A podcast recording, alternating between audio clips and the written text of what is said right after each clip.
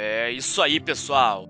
E aqui nós estamos juntando então mestres, jogadores, narradores, todo mundo para que a gente possa bater um papo na forja e falar um pouquinho sobre criações, mesas, histórias, trocar experiências, um pouquinho de tudo. E hoje aqui o pessoal vai falar sobre ambientação e clima. E nós também queremos saber a opinião de vocês sobre os assuntos. Então não se esqueça de comentar para a gente possa continuar o nosso papo. Então vamos nessa! Então vou começar. Meu nome é Vinícius, sou mestre de RPG já desde 94. Tô meio velho. Jogo com os meus amigos, basicamente GURPS, às vezes um pouquinho de outros mundos, jogando nos D&D às vezes. Me interessei bastante nesse podcast pela possibilidade de mostrar as coisas que a gente desenvolve. E eu conversei com o Pedro já há um tempo, criei um mundo próprio. E é basicamente isso. A gente vai bater um papo legal aí. Nós temos aqui então Vinícius Oversátil. Eu me chamo Douglas, fala aí pessoal. Eu sou novo ainda. o Vinícius joga RPG antes de eu nascer. Foi nos comentários aí qual a idade que você chuta pra mim. Enfim, eu gosto de jogar mais o Storyteller. Eu já joguei bastante também D&D. Também já criei bastantes mundos no D&D. E esse RPG eu acho extremamente importante. Porque eu acho que a, a interpretação e a criatividade é, a, é, o ponto cerne do RPG, acima de qualquer sistema ou coisa do gênero. Então, é isso aí, galera. Espero que vocês gostem desse podcast. Ó. Oh. Com o coração dos nossos ouvintes, tenho certeza disso. Eu estou hoje aqui comandando essa bagaça. Sou o Pedro, e para quem ouve os outros podcasts nossos do RPG Next, eu jogo lá no Tarrasque na Bota e upo meus personagens no Regras do D&D.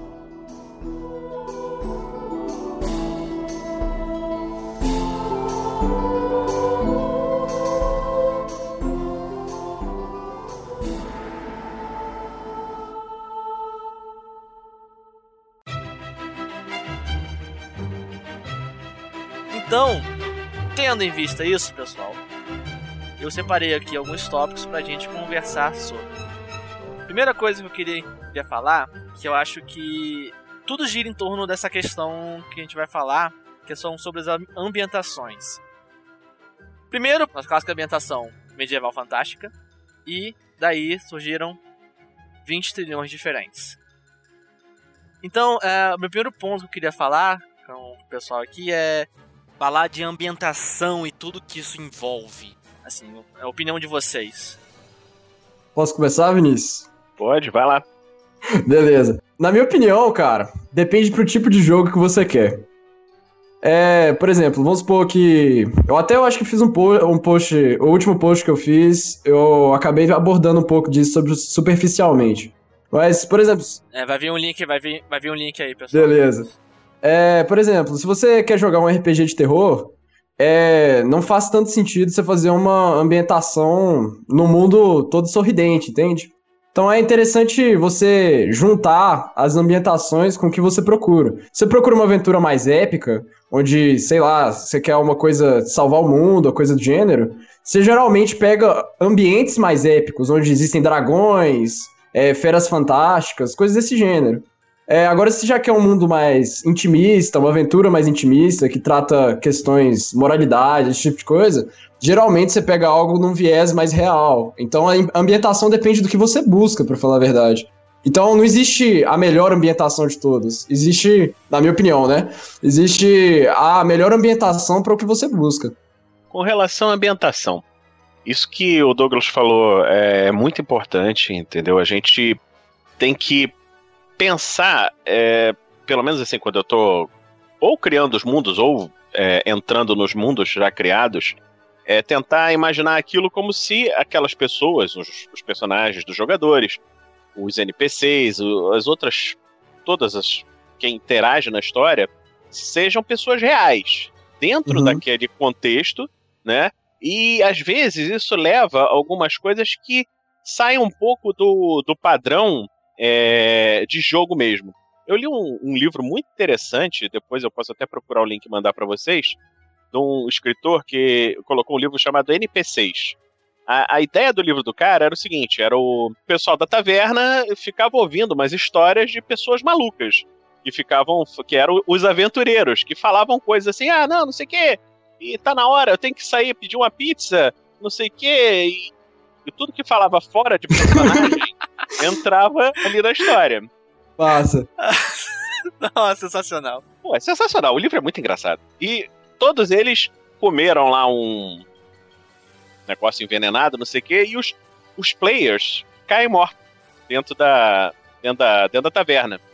Oh. E tem uma história lá que o, o nobre lá ia matar a vila toda se eles não chegassem no, no, no lugar lá que eles tinham que chegar, não sei o quê.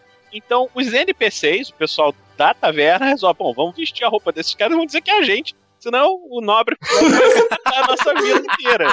Meu Deus, cara, você precisa me mandar o link desse livro. Eu preciso. Assim, você não tá entendendo, eu preciso ter esse livro. Então, vou mandar pra você. É em inglês, tem na Amazon, é, é muito engraçado. Eu vou, vou, vou botar e depois. Tá bota, no, tá bota no post aí. Sim, então, eu passei, eu passei por uma situação engraçada assim, numa campanha que eu joguei. Eu era o jogador, né? E nós estávamos atacando lá, não sei o que, num lugar. Tinha os goblins, né? E nós decidimos, pô, não, peraí. Vamos pegar um goblin, interrogar, ver o que é. E eu queria agir com honra com aquele goblin. Falei, não, ele, ele ajudou a gente, vamos soltar ele. Foi uma briga danada, mas por que, que você vai soltar isso? É um goblin. Ele tem que morrer.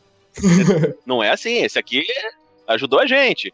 Então, isso aí, é, é, essa, essa, essa ideia de interpretação do personagem é, pensar como uma pessoa é que às vezes torna o jogo mais dinâmico, na minha opinião. Show. O Douglas ele falou sobre a parte da ambientação, mas o, o clima que você quer passar durante a partida. Eu vou juntar com o que o Vinícius falou da humanização dos personagens. É legal você humanizar porque dá dinâmica.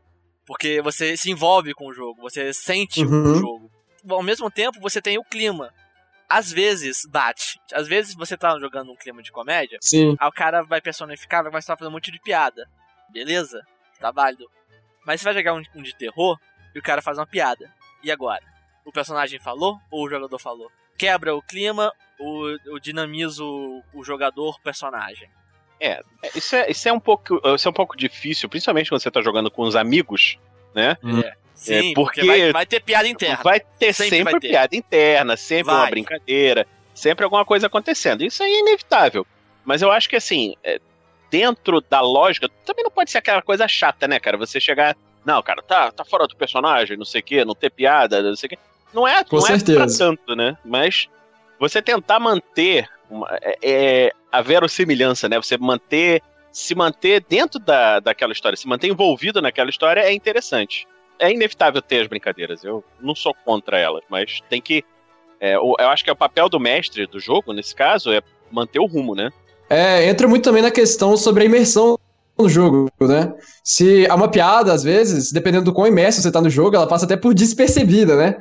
Então é interessante os jogadores eles trabalharem também a imersão do jogo, que eu acho que a, a dinamização e o processo de humanização dos personagens fica bem mais, assim, perfeita, sabe? Completa.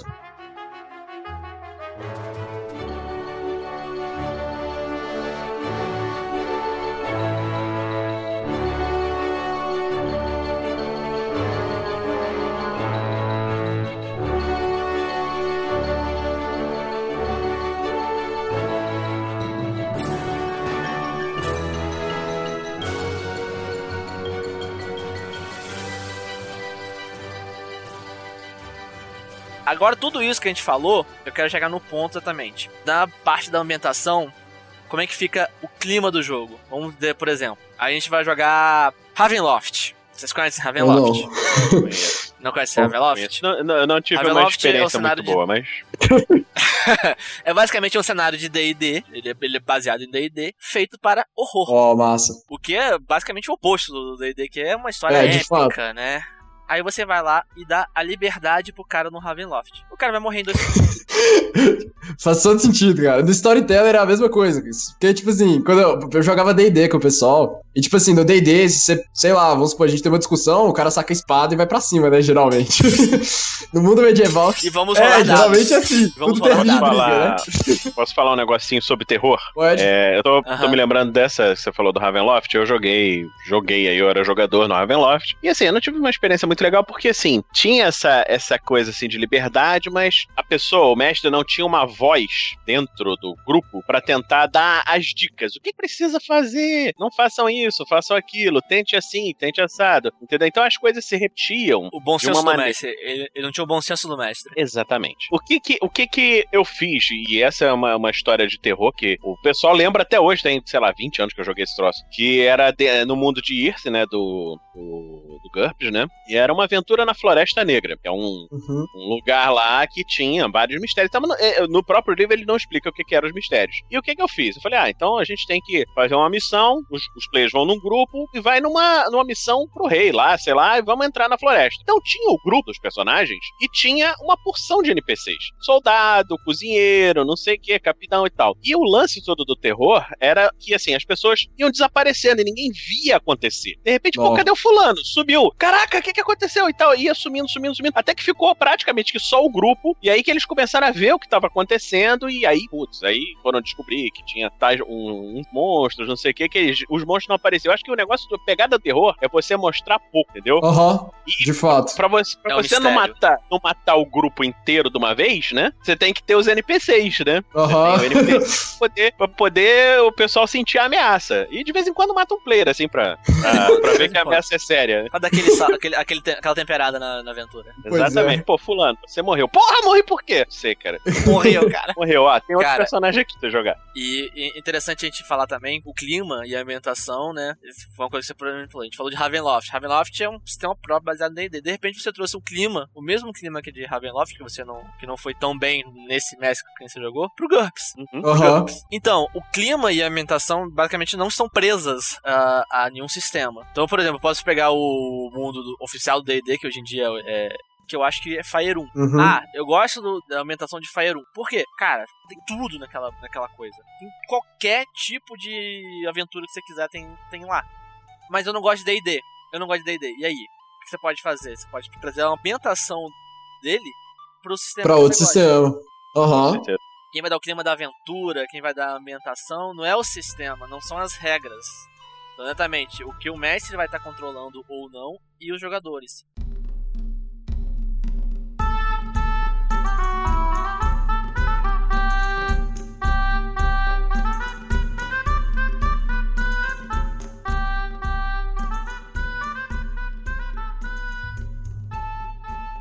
Eu vou, eu vou, eu vou lembrar da situação do Goblin.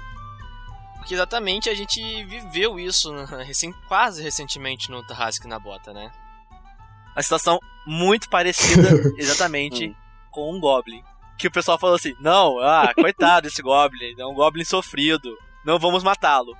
E cara, isso gerou muita, muita discussão. Não sei se os ouvintes que estão ouvindo aqui ouviram também nossos episódios da antigos do Tarrasque na Bota.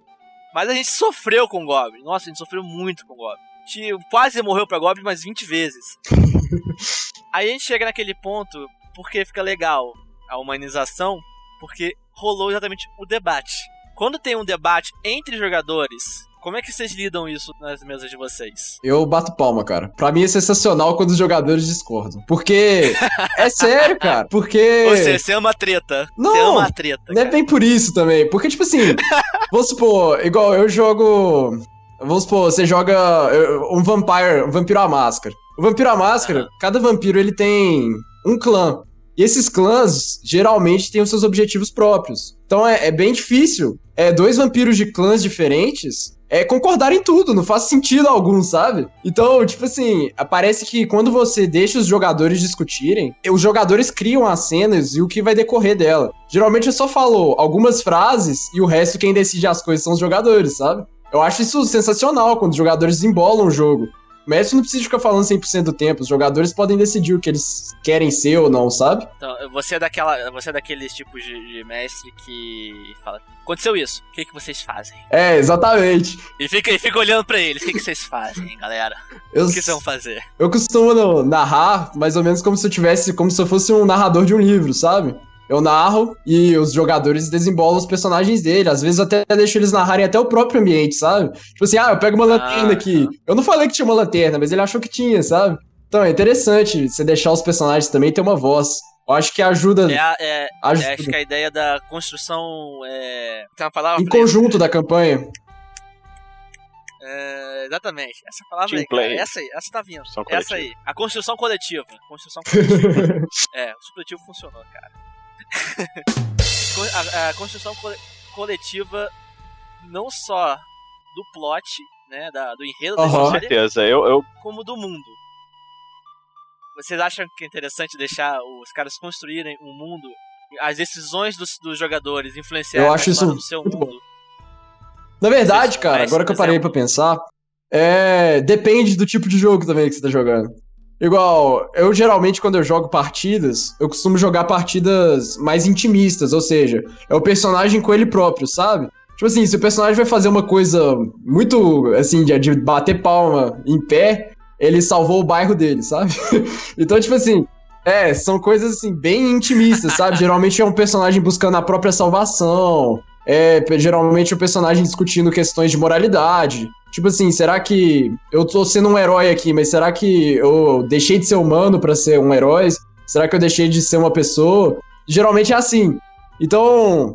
Ih, eu me perdi no meio da minha palavra, calma aí. Sobre o que, que eu ia falar? Por que, que eu ia falar isso? ah, sim. É, então, tipo assim, Diga não, nessas cara, aventuras mais intimistas, geralmente o personagem ele não modifica o ambiente dele. É muito raro ele modificar. Então, tipo assim, às vezes o mundo ele é tão opressor que o personagem não consegue é, ser, ecoar no mundo, sabe? Tipo, o que ele faz geralmente se perde. Eu acho, é, depende da pegada que você quer fazer. posso entrar nessa daí? Quando a gente começou a jogar RPG, o que eu fazia, eu geralmente, assim, 99%. Lá nos idos de 90, né, cara? Lá nos idos de 90. Lá nos idos de 90, 99% das vezes eu era o mestre. Até porque Uhum. eu, eu que comprava os livros, eu que tinha as coisas e tal. Normal. Mas Você era dono da bola, era cara. o dono da Pô, bola, o dono da bola. Então, o que eu fazia, e, fazia direto, era, era o seguinte: eu fazia a história, e não importava muito o que as pessoas fizessem, eu torcia tudo que os players fizessem de modo que a história seguisse pra onde eu já tinha preparado. Entendo. É, de um jeito que as pessoas, eles realmente nunca perceberam. Eu acho que eu era muito bom nisso, porque eles, eu, eu contei isso pra eles e falou, pô, sério? Eu falei, é, é isso aí. Eu sempre, sempre fiz exatamente o que eu queria. É, cara, Vinícius, o versátil. O versátil. Até que chegou uma hora que eu que eles estavam cansados já, não sei o que e tal, e, e que eu comecei a me libertar mais, jogar as regras mais pra fora, entendeu? Deixar a regra de lado e começaram a reclamar: não, olha, você não tá seguindo a regra, não sei o que e tal. Então eu, eu falei: bom, então agora eu vou fazer o seguinte: eu vou seguir totalmente a regra. Então. Eu vou, eu, vou, eu vou fazer o oposto do que eu fazia. Agora tem liberdade total. Aham. E dessa liberdade total, dessa, dessa coisa da maluquice mesmo dos jogadores fazerem coisas que você não tinha pensado, coisas interessantes surgiram e que eu percebi que, de certa forma, tornou a aventura mais divertida, tornou a história vivida mais interessante. Assim, é, é uma, é uma coisa assim do. Do caos, da, da aleatoriedade da vida, né? Você tem, tem alguns filmes que você vê isso. Aí tem um herói lá, não sei o que, de repente acontece um negócio, o cara, puf, atropelado pelo carro, continua a história. Outra coisa. Entendeu? Uma Aham. coisa completamente aleatória, veio do nada. E o que, que foi isso? Isso aí não, não tá dentro da narrativa da história. Mas, a partir desse momento que eu mudei essa maneira de mestrar, eu deixei rolar assim. Isso foi até interessante, porque, como eu, conversei com o Pedro antes, é, a partir dessas histórias, depois eu acabei escrevendo um livro. E eu acho que, nesse ponto, o livro ficou mais in- interessante justamente por essa aleatoriedade dar uma, uma coisa de realidade mesmo. Uma Entendo. coisa de, de verossimilhança, eu acho que é a palavra mesmo. Uhum.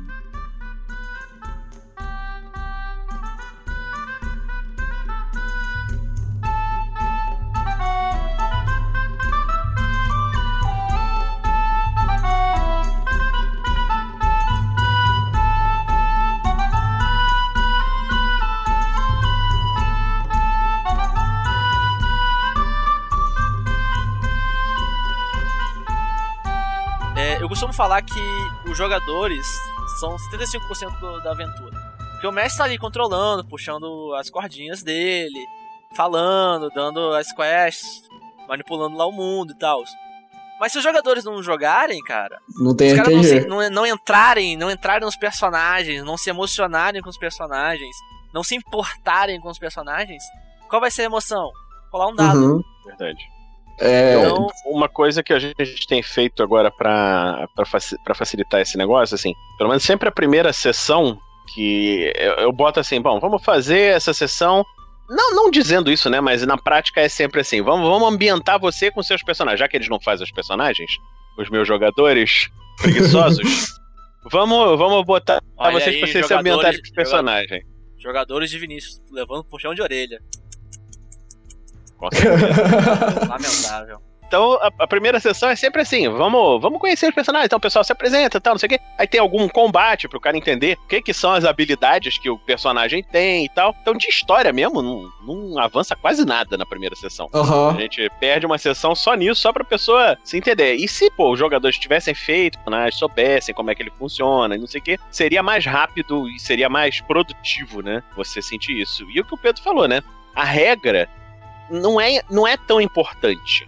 Entendeu? Você pode. Você pega a regra que você gostar mais. Eu, eu por exemplo, eu jogo GURPS principalmente porque eu não gosto muito de ficar lendo livro de regra, aprender um monte de regra diferente. Então eu pego tudo e boto pro GURPS. Eu tenho o GURPS Vampire, você aí do Storyteller, Douglas, Aham. você gosta.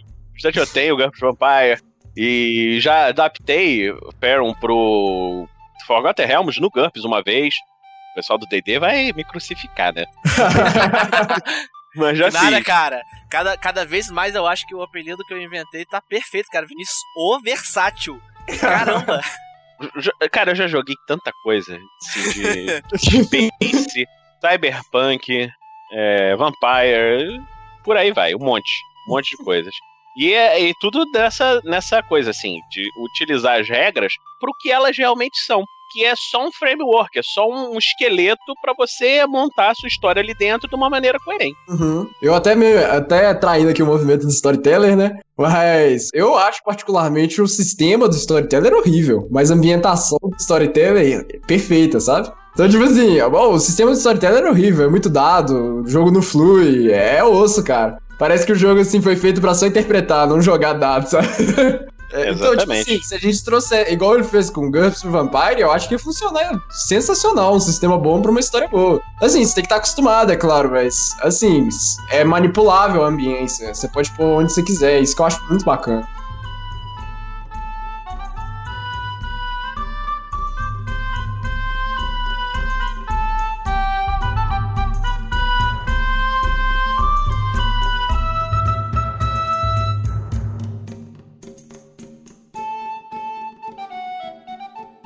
Passando mais pro aspecto que envolve RPG, que você, a gente pode falar, tipo, de cinema, série, game, livro. Vocês Ó. já viram ah, algum sistema, quer dizer, vocês já jogaram com alguma ambientação, por exemplo, de livro, filme, blá blá blá blá blá, em mesa de RPG, adaptando? Provavelmente o Versátil fez, cara. Eu Ela sabia. Não, eu, eu nunca adaptei, mas já joguei. Era com um amigo meu que era viciado em Star Trek e ele adaptou o Jornada nas Estrelas pro GURPS, criou as raças todas e tal, e a gente jogava.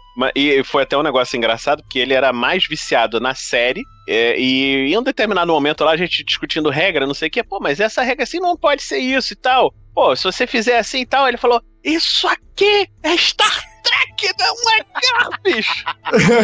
raiva. Aí a gente, não, tudo bem, desculpa, cara, foi mal.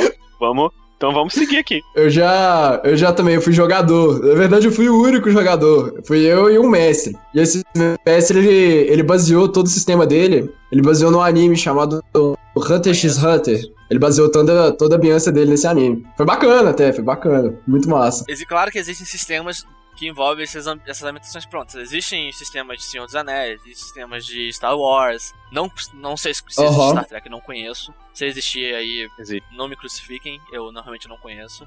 Mas eu acho que às vezes adaptar é legal. Tem aquela galera que, por exemplo, o amigo do, do, vers, do senhor Versátil aqui, queria jogar Star Trek, cara.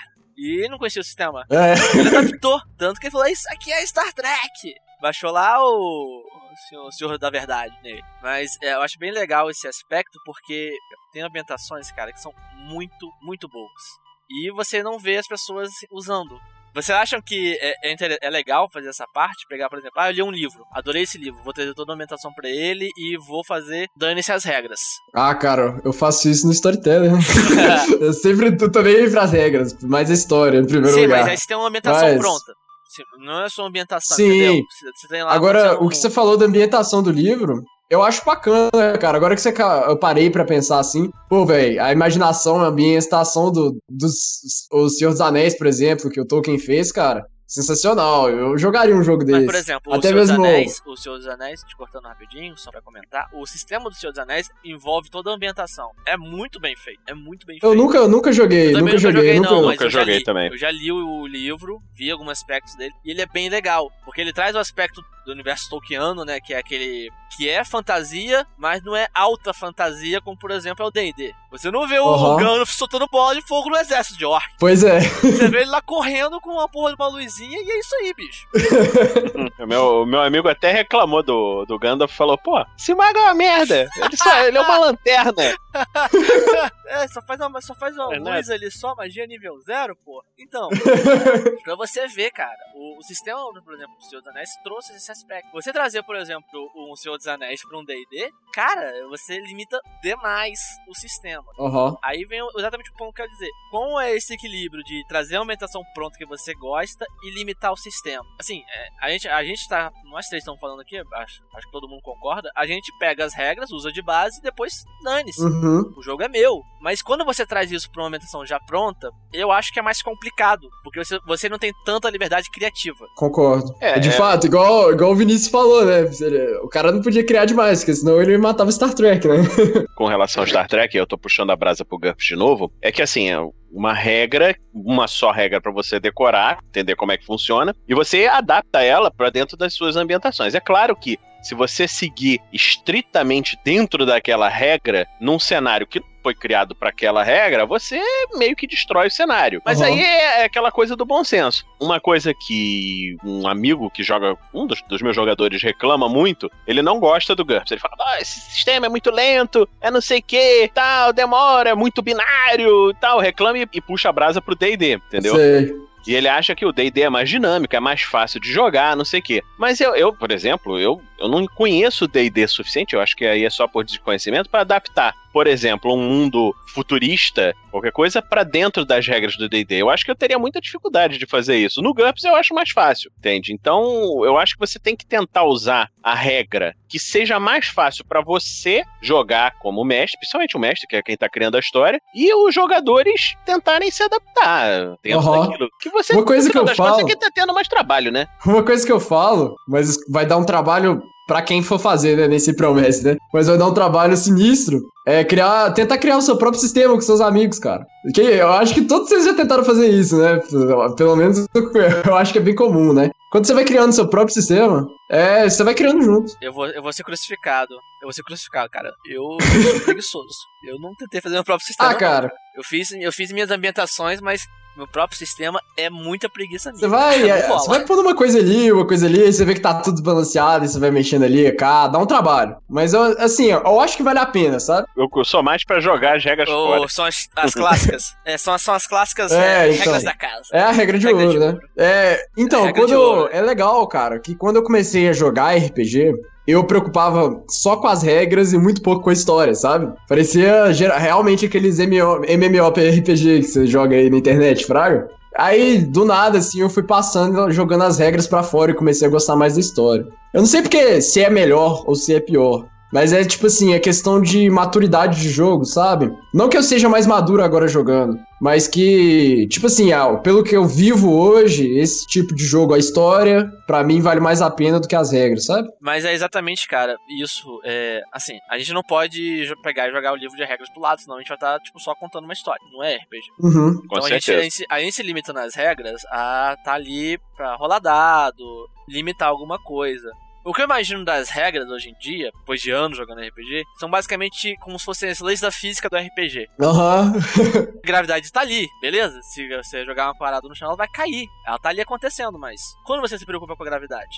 Quando você vai cair. É verdade. É verdade, de fato. Então é usando só quando É, você precisa porque- usar, né? Eu acho que, pra mim, o, o RPG eu concordo bastante com você. Você usa as regras assim, o mínimo possível quando você precisa. Então, aí agora, nesse momento, se algum, se algum ouvinte ainda que é by the book, né? Que são jogadores que só jogam pelas regras, ele tá, deve estar jogando nosso nome na Macumba, dos três. É. Provavelmente. Olha, eu falei que eu já joguei aqui, então tenha piedade comigo. E como eu não acredito em Macumba, eu chuto mesmo. assim, é, com todo o respeito pra pessoal aí, que goste de religião, blá blá blá blá blá blá blá. Tem quem goste. Tem quem goste de jogar by the book e tem quem não goste. É, cara, isso aí. O RPG, você tem que se divertir. Eu acho que esse é o ponto fundamental. Se você Perfeito. tá jogando numa mesa em que, pô, todo mundo só segue regra e você não gosta disso, assim, você pode jogar pra estar com seus amigos, mas você não vai estar se divertindo naquela situação, né? Fato. Eu, eu imagino que seja uma situação parecida com o que esse meu colega sente com as regras do GURPS. Ele não gosta das regras do GURPS, mas joga porque é o que o pessoal tá jogando. E eu já falei pra ele, pô, cara, então mestre D&D, faz aí que a gente joga. Não, não, vou fazer, vou fazer, vou fazer. Estamos esperando, ainda não tem. É fato. Eu acho que esse é exatamente o ponto que a gente tá falando aqui das vantagens, desvantagens, vantagens, vantagens. Obviamente nós três estamos puxando pro lado da, da, da interpretação, porque nós três gostamos, Aham. mas também tem suas desvantagens, né? Porque, falei, a gente precisa das regras. Sim. Não tem como fazer. Mas eu até me perdi o que eu tava falando agora. Posso falar um negócio? ah, pode falar. Vou roubar um pouquinho o papel do Pedro. O que, que vocês fazem com o personagem apelão? Eu mato. Personagem apelão. Eu mato. Apelão, aquele Eu cara que, mato. pô, Eu mato. pegou as regrinhas do cantinho assim, pô. E aí? Tá ligado? pergunta. Ô, cara, no D&D, eu já peguei muito personagem apelão, cara. E sei lá, velho. É meio osso mesmo. Por isso, eu acho que foi por isso que eu fui migrando pro Storyteller. Porque querendo ou não, os seus adversários são, tipo, cinco vezes mais fortes que você, sabe? Você tem que vencer eles mentalmente. Então as regras quase nunca estão do seu lado. então, eu vou deixar pra vocês aí do D&D, cara. Eu resolvi o meu mudança de, de, de, de Quando, por exemplo, você tem aquele personagem combado, aquele cara que estudou todas as mínimas nuances do seu personagem, cara, você tem duas opções. Ou você atura, ou você vai tirando de pouquinho em pouquinho. Porque matar ele, o cara vai ficar chateado, velho. O cara vai querer sair do jogo. Eu falei, brin É, falei brincando, fato. cara. Eu não mataria o cara de graça. A menos que ele fosse muito chato. Aquele providencial raio na cabeça, às vezes a sabe? pessoa é maneira, às vezes a Enfim. pessoa é legal. Não, porque às vezes a pessoa é maneira, mas se o personagem dele tá muitíssimo. com o mesmo número de pontos, ou o mesmo nível no DD, mas tá muito mais forte do que os outros. Tá assim, É, é tem overpower. aquele tipo de jogador, Como é né, o cara cara? fez Tem- isso? A gente tem um link lá, costumo sempre fazer isso quando vou começar a jogar, que é o tipo de jogador que você é. Esse cara que faz personagem é o cara que é otimizador. Ele vai procurar, cara, ele vai ler o livro de cabo a Uhum. rabo. Ele vai escolher as melhores regras e vai fazer o personagem. Eu tinha um amigo meu, eu não joguei com ele nessa época, Uhum. mas ele conta que ele era um personagem clérigo, então ele usava uma full plate e lançava magia. Além de tudo, ele tinha uma lança enorme, uma lança sagrada, mais dois, não sei o que, que ele gastou todo o dinheiro dele, quase todo o dinheiro pra comprar. E além de tudo, ele tinha a porra de um cavalo de guerra. Meu irmão, ele entrava em combate, Aham. ele matava o boss num golpe. Cara, era tipo Cara. assim, eu vou. Beleza, eu vou atacar, eu vou rolar isso aqui. 2D10, mais 3D8. O cara tirava lá 37, cara, lá, dano de 43. O cara tinha 40 de vida.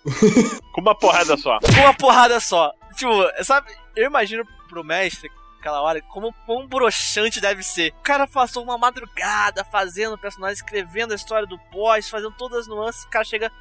Morreu. cara, É, eu, eu sei exatamente como é isso. mas, eu, mas eu passei uma situação que foi assim, que no final das contas foi, foi broxante desse, nesse ponto. Falei, porra, sacanagem, mataram o meu vilão. Mas foi mais legal pra história no final das contas. Porque foi assim, foi, foi assim, eu deixei, dessa vez eu, vou, eu deixei os dados decidirem. Que no GURPS eh, você tem uma jogada de ataque e o inimigo tem uma jogada de defesa. Então o cara lá, o jogador, jogou e tirou um sucesso decisivo no ataque. O defensor lá, o, o monstro, foi jogar e tirou uma falha crítica na defesa. Ao mesmo Nossa. tempo. É assim, é é uma chance em 256 vezes uma chance em 256. É uma chance em 65 mil disso acontecer. Eu falei, não, tudo bem, isso aí, isso aí vai ter que morrer mesmo. Mas não aí, tem né, jeito. cara, a gente tem que levar em consideração, são, são o quê? 94? Nós estamos em 2016, cara. São 22 anos de RPG. Uma hora tinha que acontecer, cara. Uma hora tinha que Uma hora acontecer. tinha que acontecer um troço desse, mas, pô, A probabilidade, cara. A matemática, ela é fria e cruel. uma hora vai acontecer. Entendeu? É justo, é justo naquele, pô. Não, não podia.